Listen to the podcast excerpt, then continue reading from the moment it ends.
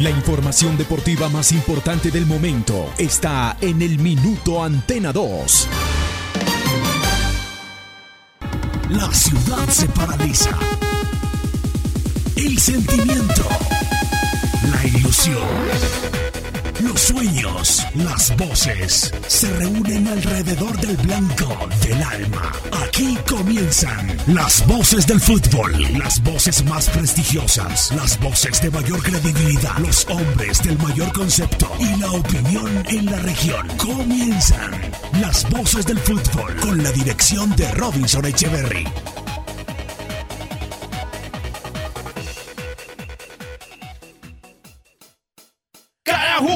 Pisa un campo, cada gol que aumenta la pasión, cada día de estadio en estadio, con análisis y corazón. Oh, oh, oh, y gol y gol. Oh, oh, oh, y gol y gol. Oh, oh, oh, y gol y gol. Las voces del fútbol. Aquí están las voces del fútbol.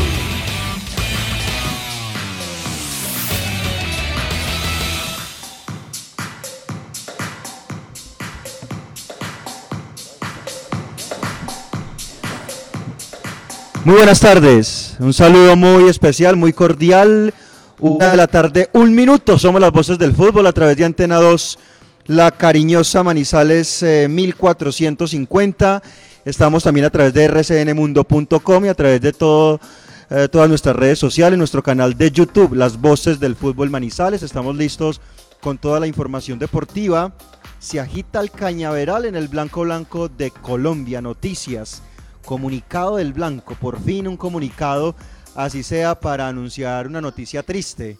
Hoy el hincha del Blanco está de cama, triste, porque la verdad eh, no se esperaba y se tenía mucha ilusión con la permanencia de Roberto Velar en el equipo Blanco Blanco de Colombia. Lo anunciábamos ayer oportunamente en nuestro programa que lo de Ovelar en un 99% estaba, estaba por fuera del equipo, faltaba solamente finiquitar la rescisión de su contrato, pues eso se hizo hoy y el equipo a través de un comunicado ha confirmado la salida de Roberto Velar, de John Cardona y de Johnny Gali, los tres primeros jugadores que se van del Blanco Blanco de Colombia. Esto lo estaremos detallando y ampliando un poco más adelante. Noticia pues en general eh, triste para el cuadro de Manizales. Y, y de una vez uno, uno se compromete, si a uno le preguntaran de estos tres jugadores cuál se tendría que ir, eh, uno haciendo un análisis para mí, no comprometo a mis compañeros.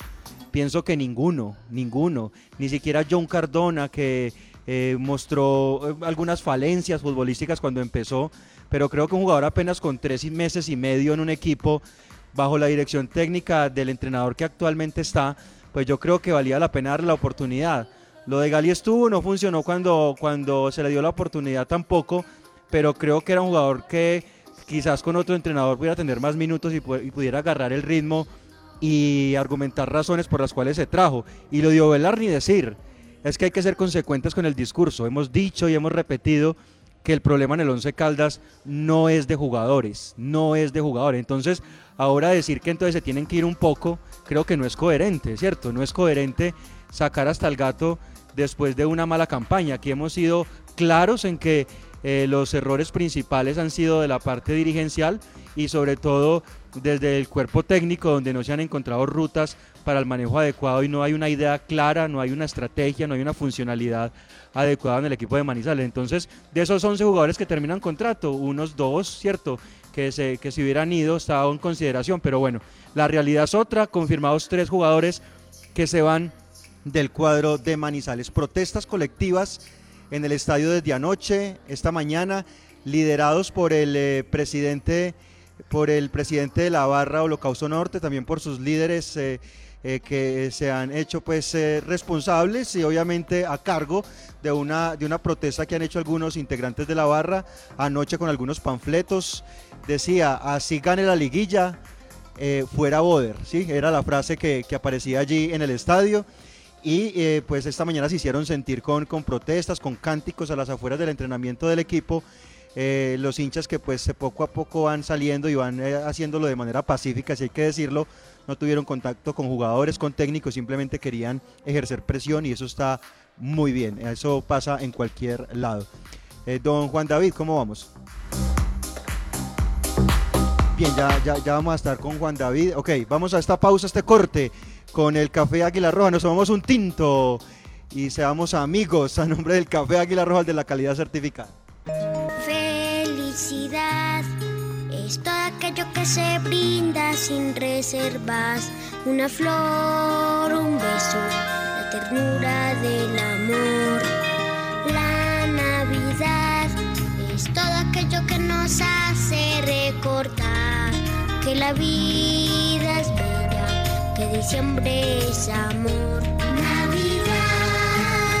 En esta Navidad, Café Águila Roja te acompaña con cariño. Las voces del fútbol. Si te cuidas, nos cuidamos todos. Durante un vuelo, usa tapabocas todo el tiempo. Recuerda que las revistas físicas a bordo son cosa del pasado. El servicio a bordo ha cambiado o simplemente ya no existe.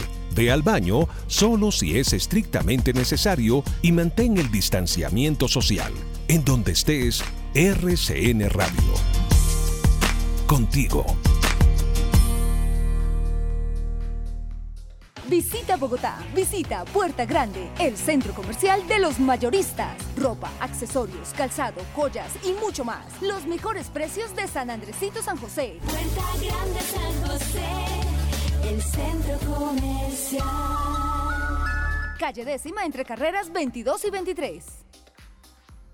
Los autores y artistas vivimos de abrir puertas a la imaginación. Apuéstale a la creatividad productiva. Todos trabajamos por Colombia. El arte y la cultura son parte vital de la economía del país. Conoce más en www.derechodeautor.gov.co. Dirección Nacional de Derecho de Autor. Promovemos la creación. En la cooperativa Unitrans, el transporte público con protocolos es seguro y como usuarios tenemos responsabilidades. No usar el celular, usar elementos de desinfección al ingresar, utilizar el tapabocas todo el tiempo, no tener conversaciones, nunca consumir alimentos. Estas medidas ayudan a reforzar los protocolos de bioseguridad para nuestro transporte público seguro. Unitrans, 55 años contando con su preferencia. Vigilado Supertransporte. Las voces del fútbol.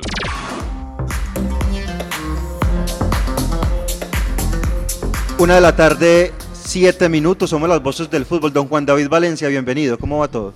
Hola, ¿qué tal Cristian? Saludo especial, muy buenas tardes a todos. Eh, Gracias por interactuar con nosotros en redes sociales.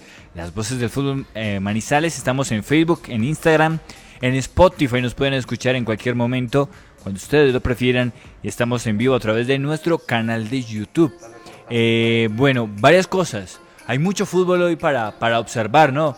Eh, tenemos que hablar de esto también porque pues, es mejor hablar de cosas positivas a veces. Se puede definir el primer semifinalista en la Conmebol Libertadores, Palmeiras contra Club Libertad, ¿no? El Gumarelo y el Verdao. En la Conmebol Suramericana también un partido importante entre la Católica y Vélez Sarsfield.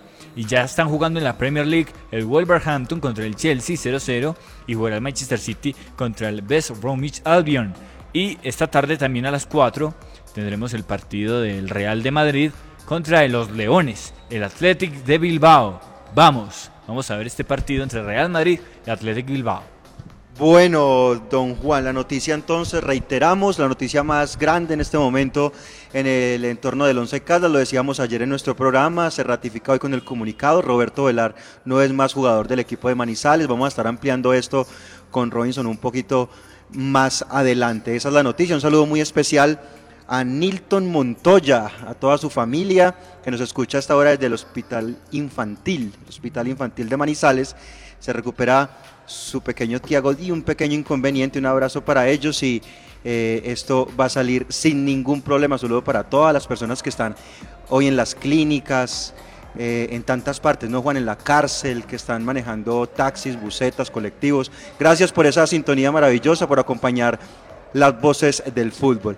Bien, Juan, vamos a iniciar entonces esta información eh, general eh, y vamos rápidamente con ella porque vamos a tener un invitado muy especial en un rato. Va a estar con nosotros un directivo importante del fútbol colombiano. Hablamos de Oscar Ignacio Martán y este directivo va a hablar de aspectos importantes en nuestro fútbol, directivos que entre ellos pues eh, manejan eh, algunas cosas de- del fútbol, ¿no? Del fútbol, tantas cosas que hay allí para tocar, temas económicos, temas funcionales, cosas que, que en nuestro fútbol se viven día a día en esta división mayor del fútbol colombiano y más en un año tan difícil como ha sido este 2020, el año de la pandemia. Hablamos de Chile y de Reinaldo Rueda, Juan, porque pues uno esperaría que en las próximas horas, en los próximos días, se esté eh, confirmando la vinculación del técnico Valle Caucano para la selección colombiana de fútbol. Así es, las últimas informaciones actualizados minuto a minuto aquí en las voces del fútbol, el caso Reinaldo Rueda desde Chile con Juan Ramón Cid aquí en las voces del fútbol. Las voces del fútbol. ¿Qué tal compañero? ¿Cómo les va? Saludo cordial para todos ustedes. La historia de Reinaldo Rueda parece nunca acabar. Todos los días eh, se dice algo distinto y esto de distinto es en cuanto a lo que tiene que pagar la Federación Colombiana de Fútbol si se quiere llevar a Rueda. La Federación de Fútbol de Chile no le ha puesto inconvenientes al técnico colombiano para que él pueda dirigir a Colombia, pero sí la condición es que al menos pague el 50% y menos del 50% de lo que debía pagar si su salida era eh, por decisión personal de él, pero los resultados no le han acompañado en Chile y la Federación de Fútbol no pone mucho empeño en retenerlo, pero sí le pone esa condición, que la Federación Colombiana de Fútbol debiera pagar a lo menos un millón de dólares para liberarlo 100%. Por ahora en Chile no saben una cantidad de nombres de técnicos que llegan, que suenan, que se dicen, vienen, no vienen, pero ahí está la cosa, entrampada en que se pague ese millón de dólares por parte de la Federación eh, Colombiana de Fútbol. Mayores novedades al respecto no las hay. Todas las facilidades para Rueda, si quiere dirigir la selección de Colombia, las tiene por parte de la Federación de Fútbol de Chile. Ahora, si la Federación de Fútbol de Chile hubiese decidido en algún momento terminar con el contrato de Rueda por los malos resultados que ha obtenido al frente de la selección chilena, eh, seguro que se le hubiese exigido al fútbol chileno el pago de la indemnización acordada en el contrato. Bueno, por ahora la decisión es de Rueda, el 50% le ha pedido de la indemnización la Federación de Fútbol de Chile y en eso están, esperando que alguien diga aquí está el millón de dólares y el señor Rueda puede tomar posesión de la selección colombiana. Así están las cosas, compañeros. No avanza mucho, pero esa es la situación que se vive hoy. Las voces del fútbol. Bueno, Juan, ahí está claramente la, la versión de nuestro colega Juan eh, Ramón eh, Cid, que eh, hace parte, pues, por supuesto, de todo esta, este conglomerado de periodistas que están cubriendo a la selección chilena de fútbol. Hablando del profesor Reinaldo Rueda, un tema que, que está por definirse todavía, que está muy cerca, que como él lo indica, está un poco quieto y que está a la expectativa en el caso de la selección eh, colombiana de fútbol. A nombre de Rifa Los Primos, una noticia importante también de la, de- del fútbol colombiano, porque mire que estaba leyendo, Juan, anoche, eh, más bien ayer en nuestro programa hablábamos y entregábamos un informe, la voz de- del ministro del Deporte, Ernesto Lucena, hablando sobre la posibilidad de, que el fútbol eh, regresara con hinchas en la final y el próximo año. El mismo eh, Lucena, a través de diferentes medios de comunicación, ha dicho que, que definitivamente esa situación no puede ser, que el gobierno no va a autorizar este escenario para los hinchas. Se hablaba de 5 mil personas en el, en el estadio de, de la América, en el Pascual Guerrero, y luego en el Campín el día 27. Es muy complicado porque pues cuando las cosas no se hacen organizadas, pues eh, realmente es difícil que se logre. O sea, uno realmente ve que las condiciones, cuando las cosas se programan bien, se diseñan bien, podría ser, ¿cierto? Pero así como de un día para otro, pues nos acostamos sin público y nos levantamos con él, ¿cierto? Hay que hacer todo un, un cronograma de trabajo para que esto se pueda dar. Claro, hay que eh, planificarlo bien y muchas veces esa palabra, planificación, es la que falta en el fútbol colombiano. Yo creo que para el próximo año se puede eh, comenzar a pensar en el regreso del- de las personas, del público y de los medios de comunicación al estadio. Pero hay que planificarlo bien, hay que darle un orden y, una organización para que podamos regresar a ver fútbol en los estadios con un aforo controlado, con el distanciamiento. Y aquí tiene que influir ya mucho la cultura de las personas que van a los estadios para que podamos tener una fiesta del fútbol tranquila, en paz y sobre todo muy segura sanitariamente. Pero Juan, no es satanizar el regreso del público a los estadios. Por porque supuesto que no. Yo veo hay unas publicaciones que no, No. que cómo le ocurre, que es lo mejor que puede pasar. No, es hacerlo responsablemente, coordinadamente, eh, digamos que de manera programada. Yo creo que esa, esa, es, esa es la razón y ese es el objetivo. La, di- dice, dice el presidente de la, de la DIMAYOR, la embarramos. DIMAYOR lamenta haber pedido hinchas en la final de la liga. Dice directamente el presidente que nunca debieron haber enviado una carta.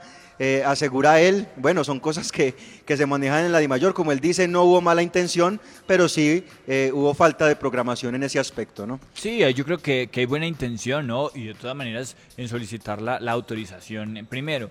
Pero, pero es cierto, era difícil que se aprobara esa, esa propuesta en cuanto a que fue intempestiva es una solicitud de los clubes para ver qué logran arañar económicamente de este año, sobre todo los equipos que compiten a alto nivel, ¿cierto? Eh, pero bueno, habrá que pro- programarlo y planificarlo y mostrar un protocolo distinto o diferente al que ya se tiene para que regresen los hinchas a los estadios. Bueno, Juan, eh, hablemos de- del Once Caldas. Vamos a ir adelantando algunos temas del Once. Tres jugadores confirmados, Juan. ¿sí? La principal, la de Roberto Velar, la de Johnny Gali, la de John Cardona. El caso de Johnny Gali, puntual, 11 partidos jugó con el Once Caldas, 4 como titular, no tuvo la continuidad. Eh, lo de John Cardona, esos de esos jugadores que pasan sin, sin pena ni gloria, infortunadamente uno hubiera querido un tiempo más para verlo en otro escenario, con otras condiciones, con otro entrenador, eh, pero no se da, el jugador jugó muy poco y lo de Roberto Velar, que fue la gran figura de la temporada y que hoy se lamenta en la ciudad. Algunos datos, algunas reflexiones, Juan, de esto que dejó la salida de los tres jugadores del equipo de Manizales. Yo lo que no puedo creer es que se haya ido Roberto Velar y Neis Nieto, el gerente deportivo de Once Caldas, sigan su cargo. Sigan su cargo, no no se le vence el contrato tampoco, ni le eh, están buscando algún tipo de destino o acuerdo, que se llegue a algún acuerdo sano. A mí me parece que se hacen unas cosas en Once Caldas increíbles. Pero mire, pues los datos del señor eh, Roberto Velar. Vamos a dar los datos aquí en la Voces del Fútbol, que son muy importantes. El balance que deja este jugador, que además, más allá de, de lo estadístico, yo creo que en, el, en la expresión futbolística le dejó muy buen sabor al hincha del Once Caldas. Jugó 19 partidos en este año con Once Caldas, es decir, 1528 minutos. Eh, solamente jugó uno como suplente, aquel contra Millonarios. Salió en 10, recibió 5 tarjetas amarillas y marcó 6 goles. 6 goles es su rúbrica, lo que deja como jugador de Once Caldas. 6 anotaciones en el blanco de Manizales. Esto hablando por liga. Lo de Roberto el Búfalo Se Ovelar. va triste, se va triste Ovelar. Juan, eh, lo, también lo, lo comentábamos ayer, él tenía como prioridad quedarse en Manizales, estaba feliz, su familia, sus hijos, ellos querían continuar acá, querían buscar un acercamiento para mirar esa posibilidad, tenían contrato hasta el 20 de diciembre, 20 de diciembre da la próxima semana Sí. y no se pudo, ¿no? Va para el Deportivo Municipal, Eh, eh, lo- esa, esa la tenía muy clara, apenas rescindiera su contrato con el Once Caldas, inmediatamente iba a dar su firma a este equipo peruano. Eso es todo lo que da como lo que deja mucho que desear. Si el jugador quería continuar, ¿por qué no se hizo la gestión de parte de Once Caldas para buscar una negociación eh, que, que pudiera llevar a buenos términos? Pero bueno, aquí pasan ese tipo de cosas. En Copa jugó dos partidos, los dos ante Envigado, en ambos eh, compitió 134 minutos, no marcó goles, recibió una amarilla. Ese es el balance de Roberto Velar en el Once Caldas. Vamos a hablar de un jugador que generó mucho, mucho entusiasmo y mucha expectativa su vinculación. Hablamos de John Anderson Cardona, de 25 años. Este jugador completó con Once Caldas 5 partidos. En ellos anotó 132, min- eh, 132 minutos, es decir, no los jugó completos. O sea que, o sea que, o sea, usted está hablando de, de cinco partidos de Joan, 132 minutos, o sea que no alcanzó ni siquiera a jugar dos partidos completos en, en los cinco partidos que jugó, ¿no? Exactamente, porque eh, solamente jugó dos como titular e ingresó en cuatro, e ingresó en cuatro partidos. No anotó goles, no recibió tarjetas amarillas. Eh, la verdad lo de Joe Cardona, un paso fugaz de este elemento vallecaucano por las toldas del Once Caldas. Y finalmente no, lo de Johnny Gale, que usted ya lo reseñaba, el jugador uruguayo, al que le hicieron seguimiento, que vieron un partido con él en Rampla Juniors en Bogotá y que quedaron encantados. pero lo de Johnny Gali en Once Caldas deja un muy bajo registro, al menos sí fue titular en algunos partidos, pero incluso en el juego en que el equipo jugó mejor ante Deportivo Cali, él fue la nota baja. ¿Se acuerda de ese partido ante Deportivo Cali? Él fue como la nota baja del equipo, 11 partidos, alcanzó a disputar con 11 Caldas, 289 minutos, es decir que en esos 11 partidos jugó de a ratos, eh, recibió cuántas tarjetas amarillas, recibió tres tarjetas amarillas, fue eh, titular en tres compromisos e ingresó en siete. Bueno, muy bien, eh, Juan, ese es el comunicado entonces del Once Caldas. Ya vamos con un invitado muy especial que tenemos a esta hora eh, en las voces del fútbol. dice el Once Caldas que una vez concluya la competencia se tomarán decisiones respecto a la conformación de la plantilla. Esperemos que, que eso sea ah, de esa manera. Bien, vamos a ver. Las cosas que pasan en el fútbol, eh, presidente Ignacio Martán, Oscar Ignacio Martán, bienvenido a las voces del fútbol en Manizales. ¿Cómo le ha ido? Qué gusto tenerlo en este espacio. ¿Cómo van las cosas? Eh, muy buenas tardes, Cristian. Un fuerte saludo para todos ustedes y muchas bendiciones.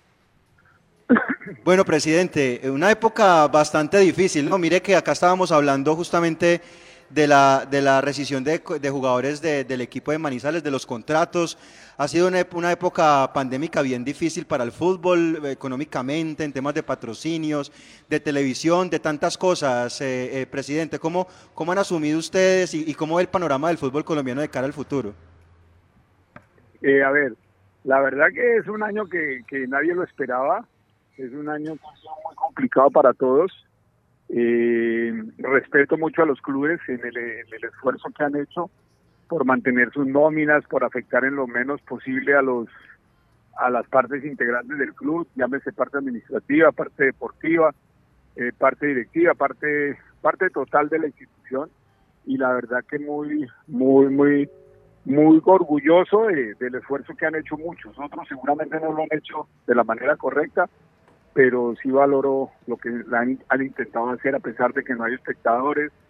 Hay clubes como nosotros que no tenemos patrocinadores, eh, que, que no, obviamente la taquilla no nos afecta mucho, que digamos, pero a otros clubes sí les importa muchísimo la taquilla y han tenido ingreso cero. Presidente, para ponernos en contexto un poco, usted es el presidente de, de Cortuluá, hoy está en segunda división. ¿Cómo hace el Cortuluá? Para sostenerse en este momento a pesar de, tantas cosas. Usted mismo lo dice, no hay taquillas, quizás los patrocinios son escasos, eh, los temas de televisión, bueno, por allí ayuda un poco ese tema de la, de la repartición, pero ¿cómo ha sido ese manejo? ¿Cómo han subsistido, presidente? Que Cortuloa como institución eh, administrativamente se ha consolidado. Cortuloa ha hecho buenas ventas de jugadores, ha sido un club muy organizado, es un club que que proclama siempre que ojalá el licenciamiento en los clubes funcione, el fair play financiero funcione. Ha sido un caballito de batalla que hemos tenido desde hace unos dos, tres años y hay veces no se escucha y donde hubiera desistido un licenciamiento de clubes o un fair play financiero, hoy los clubes no estarían sufriendo tanto como, han algunos estado sufriendo. Nosotros eh, todavía tenemos rezagos de la venta de Miguel Borja, eh, nosotros, eh, afortunadamente, eh, la venta fue muy importante para Nacional y obviamente repercutió en un, en un valor del 30% de cualquier negocio que se hacía, repercutió en Cortuloa y Cortuloa sigue recibiendo ingresos de parte de, Nacional porque Palmeiras le, le pagó una suma adicional. nosotros nos hemos bandeado también con el tema, como usted lo dice, de WIN, de los ingresos normales eh, mm, a pesar de no tener patrocinadores importantes, a pesar de no tener espectadores. Por eso le digo, para nosotros ha sido muy buena la muy buena la gestión. Afectamos a, a menos del 20% del, de la institución y a los que se afectó no se afectó en el en, el, en más del 20%. Eh, cuando ya empezó todo, empezamos a cumplirles el 100% y, y gracias a Dios eh, el manejo administrativo ha sido bien por el lado de Cortuluá. Presidente, qué gusto. Juan David Valencia lo saluda. Eh, ¿Con qué expectativas llega mañana a la asamblea de la DIMAYOR? ¿Qué determinaciones entiende que se pueden tomar en la jornada de mañana? ¿Qué puede pasar en esa reunión de los clubes de cara al próximo año? A ver, hay un tema importante en la Asamblea que creo que es el, para mí debería ser el más importante independientemente de otros temas, es el tema de la televisión internacional. ¿Qué va a pasar con el contrato de la AES? ¿Qué se va a definir? Si al final un contrato que fue fallido, que, que no se dio lo que se esperaba, los grandes ingresos que íbamos a tener los clubes del fútbol profesional, eh, si se arregla amigablemente o si se va una, a una demanda, porque la afectación ha sido muy grave. Ellos han ellos han recibido recursos y a nosotros no nos han dado recursos y, y han limitado en muchas cosas y nos hicieron daño a nivel institucional, nos hicieron mucho daño a nivel institucional, entonces eh, esa es un, una parte importante. Es que hay ahí alguien hablando, aló. Y, y, y adicionalmente hay el tema de, de cómo va a ser la competencia el próximo año. Eh, entiendo que, que van a verlo obviamente los dos ascensos, que serían en el mes de junio. Eh, irían a ver los dos descensos, pero ya no sería el equipo 19 y el 20, sino el 18 y el 19. Me interesa conocer mañana qué va a pasar, o pasado mañana, el día de la asamblea, qué va a pasar, qué va a pasar en la asamblea con el tema de los siguientes ascensos y descensos para el 2022. Esa parte no la tengo clara. Creo que esos son como los puntos importantes de la de la asamblea. Eh, qué va a pasar con con con a ver con las competencias básicamente, ¿no? Eh, creo que ya está muy claro y definido que cómo se va a jugar el próximo año, pero hay claridad, faltan claridad en cuanto a los temas de descenso. Presidente, eh, le pregunto por un tema inherente al equipo de acá de Manizales, Once Caldas. Eh, usted mantiene un litigio, una demanda por un jugador que era de su propiedad, Daniel Hernández. Eh, ¿Nos podría contar en qué consiste este litigio, esta pugna desde lo legal y cómo, con qué perspectiva observa que se va a desenlazar todo, todo este entramado por, por la pugna por este jugador? A ver, ojalá se solucione. Eh, eh, a, uno ahí se trata de que amigablemente las cosas se resuelvan y es el camino, yo creo que el camino primario, el de la conciliación. Eh, lo que pasa es que hay veces se le dice a uno, para eso son los abogados, y hay veces pienso que para eso no son los abogados. Si entre nosotros podemos solucionar los temas, entre presidentes, pues es el camino más fácil y más expedito para encontrarse. Cuando ya eso no funciona, pues uno, uno recurre al tema de abogados. Nosotros tenemos un litigio, ustedes lo conocen, que era el tema de... Y todavía molesta, pero es un derecho, cuando uno tiene un derecho, pues uno tiene que intentar proteger ese derecho. Entonces, si uno tiene un porcentaje en un jugador, un club pequeño aspira a que ese porcentaje sea más valioso, inclusive que la venta que se hace. Uno dice, vendo este jugador en, por decir algo, 200 millones de pesos, 300 millones de pesos, el, el 70%. Pero el 30% uno aspira que, que, que valga un millón de dólares, por poner un ejemplo. ¿sí? Eh, lo mismo, eh, eh, eh, esa aspiración de un pequeño es protegerla con un equipo serio. Entonces, nosotros cuando hemos guardado 30 o el 50% es porque nuestra ilusión, nuestra esperanza y nuestra expectativa es que ese porcentaje adicional se venda muy bien. Entonces, en el caso de Daniel, eh, eh, cada quien tiene su posición y es respetable y para eso están los, los órganos competentes, los órganos disciplinarios, donde cada quien expone las razones y al final eh, el órgano disciplinario, llámese comisión de, del estatuto del jugador, eh, tomará la decisión correspondiente. Bueno, es un tema eh, que está pendiente por resolver y ojalá sea de la mejor manera. Eh, Robinson, director Robinson Echeverry, bienvenido. Ahí está don Oscar Ignacio Martán, el presidente de Cortuluá, acompañándonos a esta hora en las voces del fútbol 128. Gracias, gracias, don Cristian. Para todos, muy buenas tardes. A Nacho, un saludo muy especial. Nacho, venga, pero contextualicemos en esto. Contextualicemos en esto. ¿Por qué no, señor. Un no, no, abrazo. no, no, no, no- Un abrazo, Nacho. ¿Por qué, no, ¿Por qué no puntualizamos esto para que la gente entre en contexto? Lo de, lo de Hernández, ¿por qué fue? ¿Y acaso Nacho no tiene, no tiene contacto, no hay vía directa con, con don Tulio, con don Jaime. Yo le cuento que acá nosotros como medio, y este que es el medio más importante eh, en la ciudad, este medio no tiene ningún contacto con, con, don Tulio, porque don Tulio no habla con nadie. Con usted tampoco habla, porque usted dice, ¿para qué abogados? Esto lo podríamos resolver hablando. Con, con usted tampoco hay diálogo. Ay, Cristian, a ver, eh, es un caso viejo. Nosotros eh, le vendimos a, a, Once Caldas el jugador Daniel Hernández en una suma importante y nos reservamos un porcentaje. Pasó el tiempo, el jugador eh, fue a, varias instituciones, e inclusive estuvo fuera del país, fueron muy respetuosos con, con, con los acuerdos pero ya lo último, hubo una, una mala interpretación. Yo creo que si algo tiene Cortuluá, para, aparte de ser pequeño, es que se asesora bien. Nosotros tenemos laboralmente abogados que nos, ayudan, tenemos en la parte deportiva buenos abogados que, que son expertos, inclusive dos, dos abogados bien importantes, y les consultamos y, y es claro que un jugador queda libre cuando termina el contrato. Ese cuento de que seis meses antes eh, de finalizar los tres años de contrato el jugador ya es libre no es cierto. Seis meses antes el jugador puede tomar la decisión de no continuar cuando termine el último día del tercer año de contrato.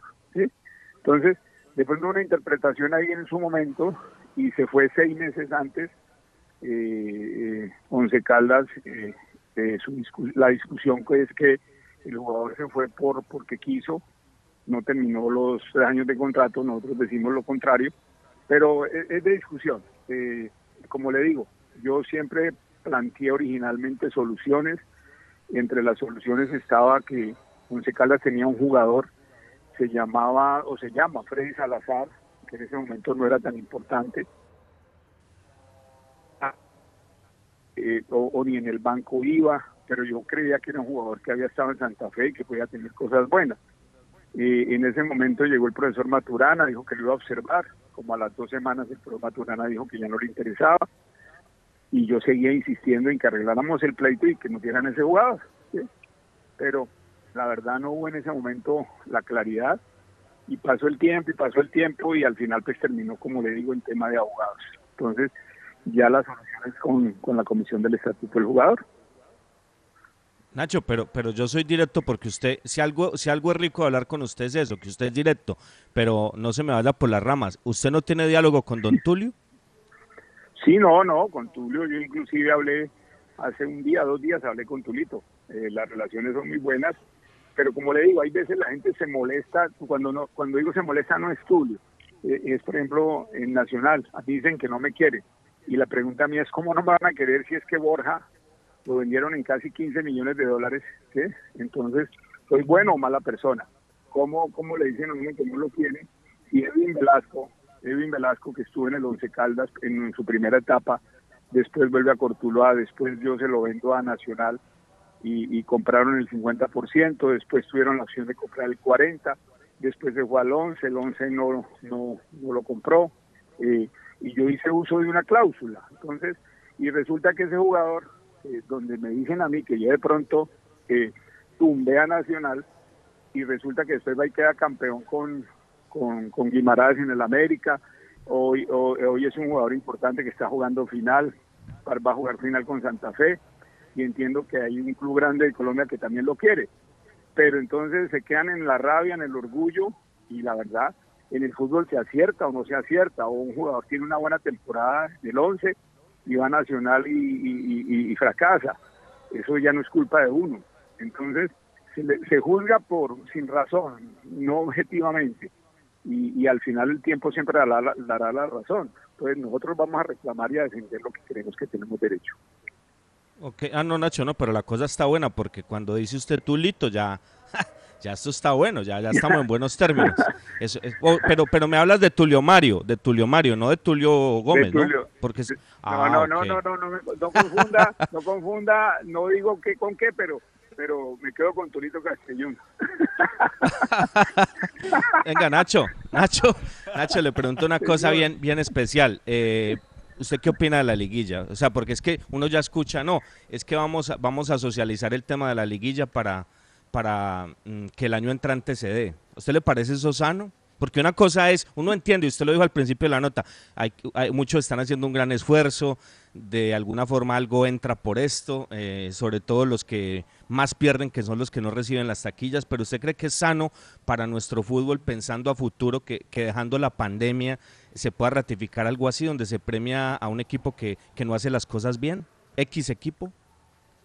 Yo lo, digo de una manera respetuosa, digo, con la pandemia todo se permite, pero ya después no, en lo absoluto. La pandemia permitió esas cosas, eso de la liguilla, y, y me parece que está bien porque los jugadores, yo pienso más en el ser humano, una persona que tiene un encierro de seis meses y, que le digan va a competir un mes o dos meses y no más, no, aquí se les dio la oportunidad de competir más tiempo. De pronto, para unos el premio es exagerado, o sea, ubíquense en el, en, en, en, en- en el Deportivo Cali. El Cali dice, ¿cómo me voy a enfrentar a, lo- a los de la liguilla por un cupo a la Sudamericana? Es injusto, es absurdo. Pero bueno, la pandemia permite todo. Pero ya después de la pandemia, no, jamás. Yo creo que un torneo de perdedores no puede existir en lo absoluto. Eso, eso me encanta, es una posición seria, una posición de un dirigente serio como lo es usted, Oscar Ignacio. Nacho, le cierro con esta, le cierro con esta, eh, bien importante. O sea, eh, ya, no sé si ya le socializaron algo de lo del año entrante, aunque usted dice, yo quiero saber qué va a pasar con el descenso, quiero salir de ciertas dudas, pero teniendo en cuenta lo de Copa América, ¿va a cambiar mucho el tema? ¿Ustedes qué creen? ¿Cómo proyectan ustedes a la interna esto, teniendo en cuenta que uno ya ve el otro torneo a la vuelta de la esquina y, y los picos, los picos uno no los ve hacia abajo, sino hacia arriba? No, yo creo que, que normal. El, el- el- entiendo que por ahí 18 de enero estaría arrancando el, hablemos de liga, la liga estaría arrancando el 18 y estaría terminando, bueno, no sé, mayo, junio, pero también lo mismo, habría un campeón y, y habría a ver cómo se asignan los cupos de, de- de copas internacionales para el 2022. Ya sabemos cuáles son, para, cómo se están asignando para el 2021 eh, con un torneo que, que fue prácticamente de un año, pero convertido en tres, cuatro meses o menos. ¿sí? Entonces, eh, en, la B, pues lo mismo, eh, donde estamos jugando, pues eh, eh, hay que volver a jugar otro semestre para saber en, a mitad de año eh, quiénes son los dos que ascienden y quiénes son los dos que descienden. A mí me preocupa lo que le digo es el segundo semestre. En el segundo semestre va a ser de un año, o como, como al estilo Europa, o sea que se arranca en julio y se termina en mayo del siguiente año, por lo menos en, en cuanto a los dos torneos de liga o, o en cuanto a los dos torneos de, de- del torneo. Entonces ahí es donde no lo sé y cómo serían los ascensos, si van a ser en diciembre los siguientes, si estamos hablando de, no de los de junio, sino de los de diciembre del 2021 o, o- o van a ser en junio del 2022. Esa es la parte que no que Claro. quiero que haya claridad. Claro, claro. Nacho, y le decía que la última, pero esta es importante, eh, y lo quiero felicitar públicamente por su posición ante este caso. ¿Usted cómo, cómo ve el panorama del Cúcuta? Eh, a ver, nosotros, como le digo, siempre hemos venido hablando de juego limpio, del fair play financiero, hemos venido hablando de licenciamiento. Cortuluá tomó muy en serio el tema del licenciamiento, fue una disposición de la Comebol, no, eh, creo que hasta de la FIFA y obviamente de la Federación Colombiana de Fútbol. Nosotros hicimos esfuerzos, conseguimos préstamos para crecer, para tener campos de fútbol, para tener eh, elementos. Cortuluá hoy es ejemplo en la parte médica, es pionero en equipos de alta tecnología, tecnología de punta. Nosotros somos avanzados en el tema de tecnología deportiva. Tenemos una cámara Pixelos de inteligencia artificial que en Sudamérica no la tiene nadie. Eh, nosotros la compramos hace dos años y entiendo que el Barcelona de España la compró hace poco. Entonces, es para seguimiento de los partidos. Estamos con las plataformas que las tiene el Once Caldas, igual, Play, eh, eh, Instant, Guay Scout. Eh, eh, tenemos mucha tecnología y invertimos mucho en el crecimiento. Tenemos oficina eh, de lujo, cuando digo de lujo es bien organizada, con mucho sentido de pertenencia. Eh, tenemos casa hogar donde se pueden albergar más de 40 jugadores con desayuno, almuerzo, comida, con su propia cocina. Tenemos una sede deportiva eh, eh, como, como la tuvo el Once Caldas cuando lo de Congo, nosotros la tenemos. Eh, tenemos en el estadio cosas buenas, soñamos con tener un estadio algún día con la venta de jugadores. Y, y, y entonces cuando uno ve que, que otros no hacen el mismo esfuerzo o que nos embarcamos en deuda, si no se aplica el licenciamiento, y yo presionaba mucho al doctor Jorge Enrique Vélez por el licenciamiento, hasta que al final, cuando ya en los últimos días que se iba ahí, me dijo, Nacho, es que el problema es que si se aplica el licenciamiento, prácticamente quedarían muy poquitos clubes en Colombia. Entonces, simplemente al presidente nuevo yo le digo, voluntad política, hagamos un acuerdo político entre presidentes y digamos, pongámosle dos, dos años, eh, máximo tres años de plazo a que haya licenciamiento, a que los clubes tengan verdaderas oficinas, tengan verdaderas sedes administrativas, deportivas, de casaguar, de divisiones menores, de infraestructura de, de cantera, de academia, y un poco de la parte médica, de responsabilidad en el cumplimiento de los pagos.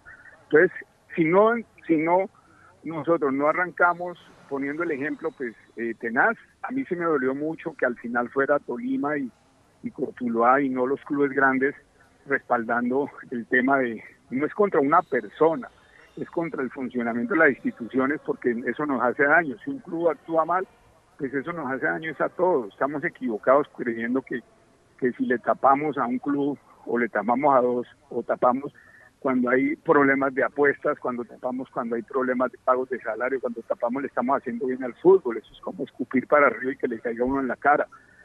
Al fútbol hay que respetarlo. Si de verdad lo queremos, respetémoslo. Le duele a uno por la afición de Cúcuta. Yo eh, eh, creo que la afición se lo merece. Cortula, por ejemplo, tiene una afición muy pequeña, no es ejemplo. Ustedes tienen una afición muy grande y a esa afición hay que respetarla. La de Armenia hay que respetarla, la de Pereira hay que respetarla, la de Cúcuta hay que respetarla. Son equipos históricos. Nosotros estamos haciendo camino y, y ojalá mañana eh, tengamos una afición siquiera de, de 10.000 espectadores. No es difícil, eh, pero pero yo soy partidario de que la gente hay que respetarla y a la hinchada hay que respetarla. Y le deseamos muchos éxitos en este remate de la primera B. Va muy bien el Qué Cortuluá. importante eso, Juan, No, que dice de respetar los, las hinchadas, Claro, ¿no? de y, el respetar. y el mensaje que da desde lo administrativo que se refleja en lo deportivo, ahí está Cortuluá primero de su cuadrangular con 13 puntos. Le quería cerrar con esta de mi parte, presidente. ¿Qué pasa con Joe Cardona? Acaba de salir de Once Caldas, eh, licenciado, termina su vinculación, no tuvo minutos, no se pudo consolidar. Usted lo conoce bien porque lo tuvo en esa campaña sensacional del 2016. ¿Qué ha pasado con Joe Cardona que no se ha podido consolidar en ningún otro equipo del fútbol colombiano? Usted, usted me hace acordar y yo voy a cobrar por ventanilla.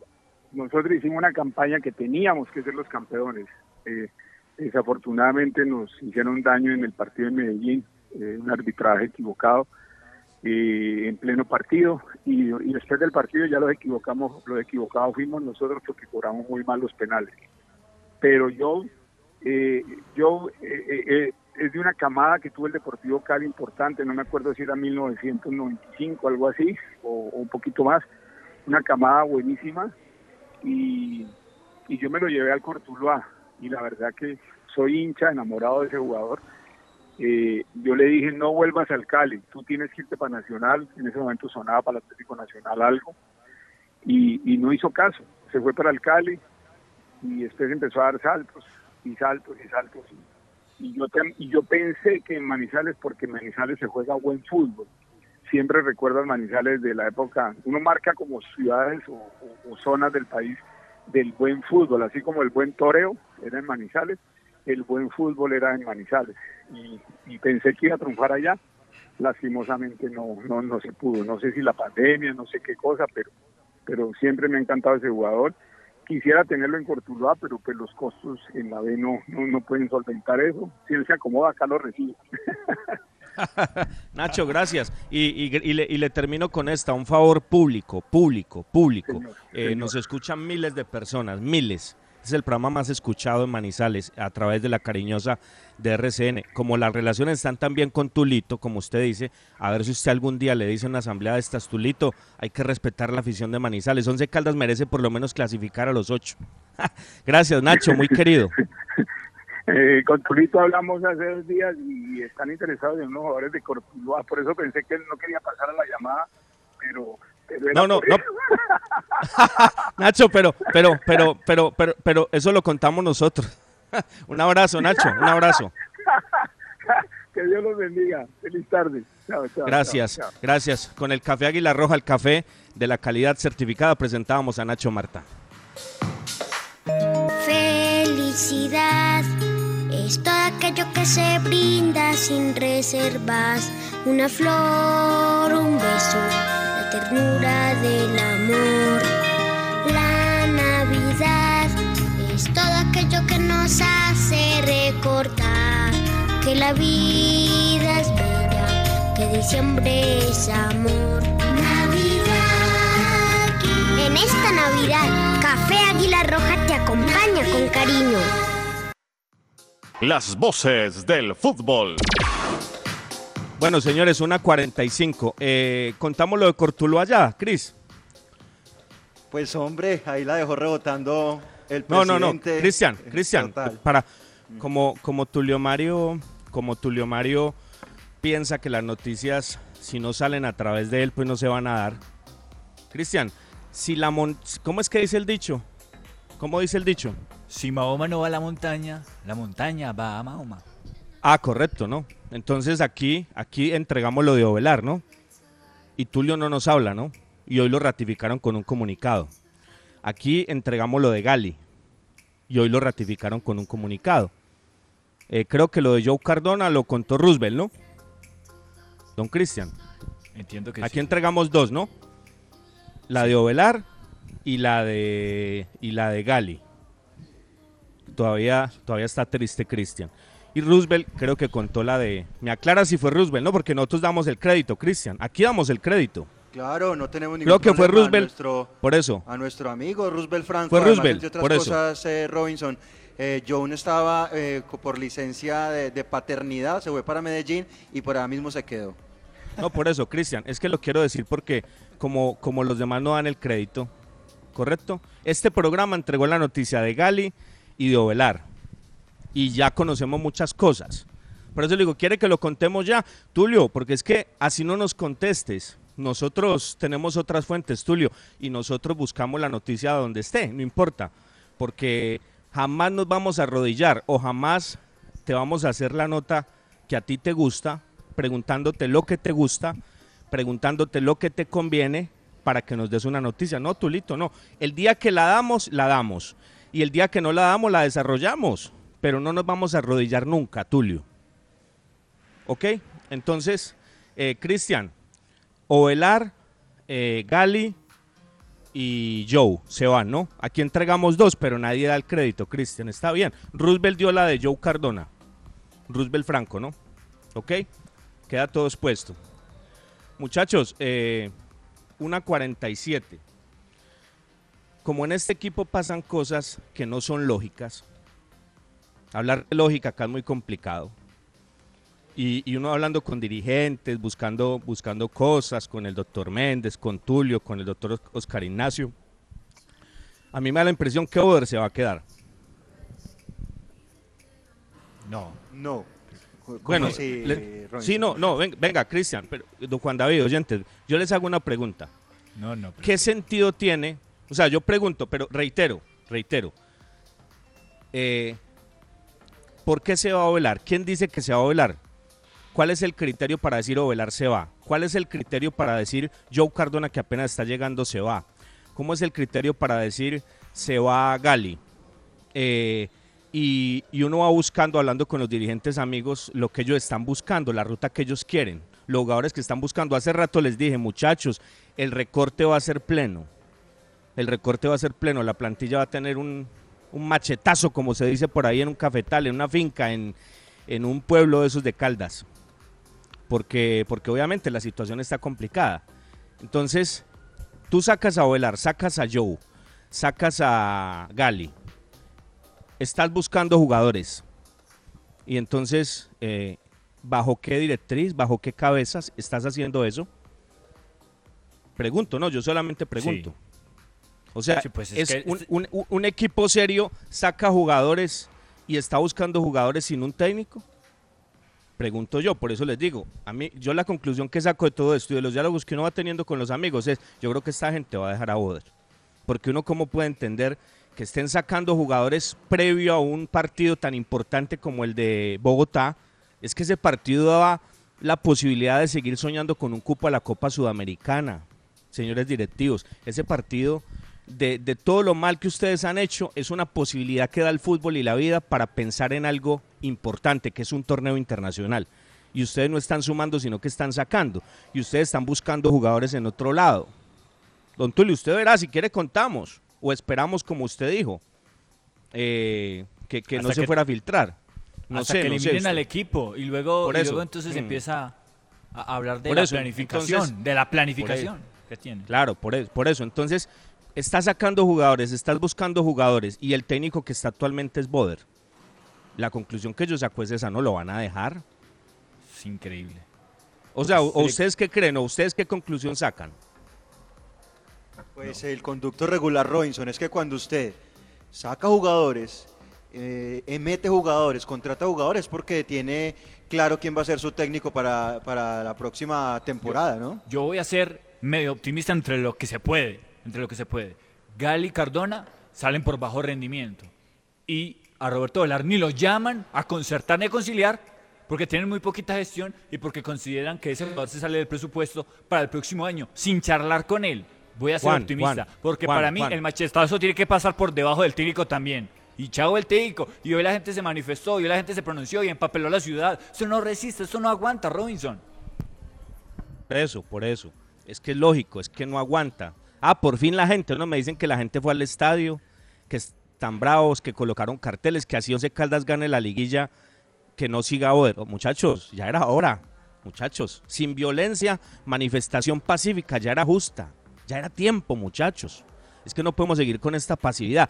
Pero lo que yo digo es, están sacando jugadores, están buscando otros. Tulio, usted sabe cuál es Tulio.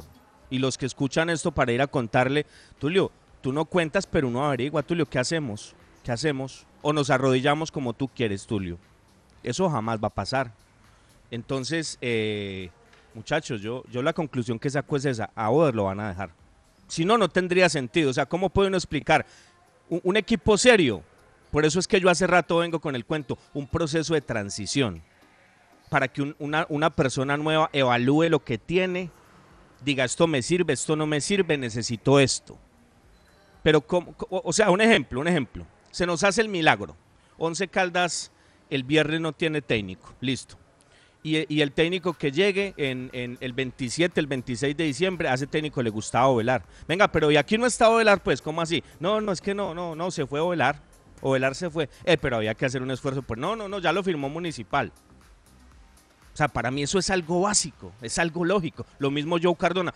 Juan, con todo respeto, ¿cómo me puede usted hablar a mí de bajo rendimiento con 135 minutos? ¿Qué mostró? En 135 minutos uno que puede mostrar en dos partidos.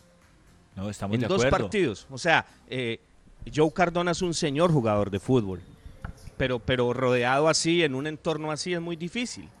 ¿Cuál es el seguimiento que le hacen a este tipo de jugadores para llegar, tenerlos un poco tiempo en Manizales? Esto casi que es dinero perdido, no es el dinero de nosotros. Y ellos sabrán qué hacen con él, como nosotros hacemos con el de nosotros lo que nosotros queremos. Ok, cada uno hace con su dinero lo que quiere. Pero, pero ¿qué sentido tiene esto así? Traen un jugador y, y dura un mes, dos meses. Eso es plata perdida. Es plata perdida. Como si usted no consolida a Dairo, fue plata perdida. O sea, Dairo entonces solamente lo recuperas si vas a salir de él. Eh, si sales de él, lo mismo, perdiste el dinero, porque ya cuando esté en forma, para lo que le quede de carrera, lo va a ir a entregar a otro equipo con una pretemporada bien hecha. Pero ¿cómo puedes sacar jugadores y cómo puedes estar buscando jugadores? Por eso le decía, Nacho, venga, déjenos, nos- nosotros lo contamos. Pero él, él, él, él- él lo dijo, están buscando jugadores nuestros. ¿O ustedes creen, oyentes, que nosotros estamos hablando con Nacho Martán? ¿Por qué? Por obra y gracia del Espíritu Santo. No, no, no. Por algo estamos hablando con él. Entonces los jugadores lo están buscando. ¿Y cómo pueden estar buscando jugadores si el técnico es Boder? Es decir, o sea, se va a quedar Boder. Y con el perfil, con el perfil que conocemos de esos jugadores de Tuluá, yo siento que es Boder, porque son jugadores para la idea de, de- del juego de- del señor Boder. Para ese plan ahí único que tiene Boder. Yo no entiendo, la verdad, yo no entiendo. ¿Usted lo entiende, Cristian? ¿Usted lo entiende, Juan David? Oyente, ¿usted lo entiende? Yo no lo entiendo. Porque para mí un equipo serio saca jugadores y contrata jugadores de la mano del técnico. No entregándole todo al técnico como lo han hecho, no, pero con el concepto del técnico. O de un gerente deportivo serio. Pues Ay, sí, hombre, yo no sé. Ahí está, ahí está el gerente deportivo, pero todos sabemos que no tiene ningún peso, ninguna injerencia en absolutamente nada de las decisiones puntuales del equipo, entonces aparece, aparece el técnico como, como la persona que estaría aprobando o desaprobando esas cosas. Eh, Robinson, yo, yo, yo no pierdo la esperanza realmente, y yo, y yo reitero, no tengo nada en contra de ningún directivo, ni del gerente, ni del cuerpo técnico, nada personal. Cristian, pero Cristian, futbolísticamente tenemos Robinson, un yo no pierdo la esperanza Sí, que esto se replantee realmente, que la presión social sirva, que los resultados de las eliminaciones permanentes, esto necesita un manejo diferente, una dirección diferente para el próximo año, y a pesar de lo que usted dice, Robinson, que es lógico, pues la verdad es que esto, esto no tendría pies ni cabeza la continuidad. la del- necesita. Usted lo dice, la necesita, pero ya estamos haciendo las cosas mal. Mañana vamos a ampliar, mañana vamos a contar más cosas de esto. Se los prometemos. Mañana contamos un montón de cosas que sabemos, pero muchachos, si está sacando jugadores y contratando y buscando jugadores, buscando jugadores, y, y- y se da el milagro que, que dice Cristiano, que yo espero, él dice, no pierdo la esperanza, yo tampoco la pierdo. Pero si no sigue Over, ya están haciendo las cosas mal, porque están sacando jugadores sin el concepto del nuevo técnico. Por eso le digo, aquí se hace todo al revés. Muchachos, gracias. Muy buen trabajo, don Cristian, don Juan David, Camilo en el servicio técnico, Jaime Sánchez Restrepo en la dirección artística, el doctor Mauricio Giraldo. 10 segundos, Cristian, ¿qué me decía? Permítame rápidamente saludar a, a Sebastián Medina Miranda, nos mandó unos datos muy importantes, mañana estaremos Mañana. eh, socializándolos con todos ustedes. Mañana, mañana. A Sebastián, gracias. Señores, un abrazo muy especial. Mañana, con la ayuda de Dios, una en punto, estamos en las voces para que abramos juntos otro capítulo más. Muy buenas tardes. Las voces del fútbol. Conocer toda la información del mundo del deporte, visite www.antena2.com.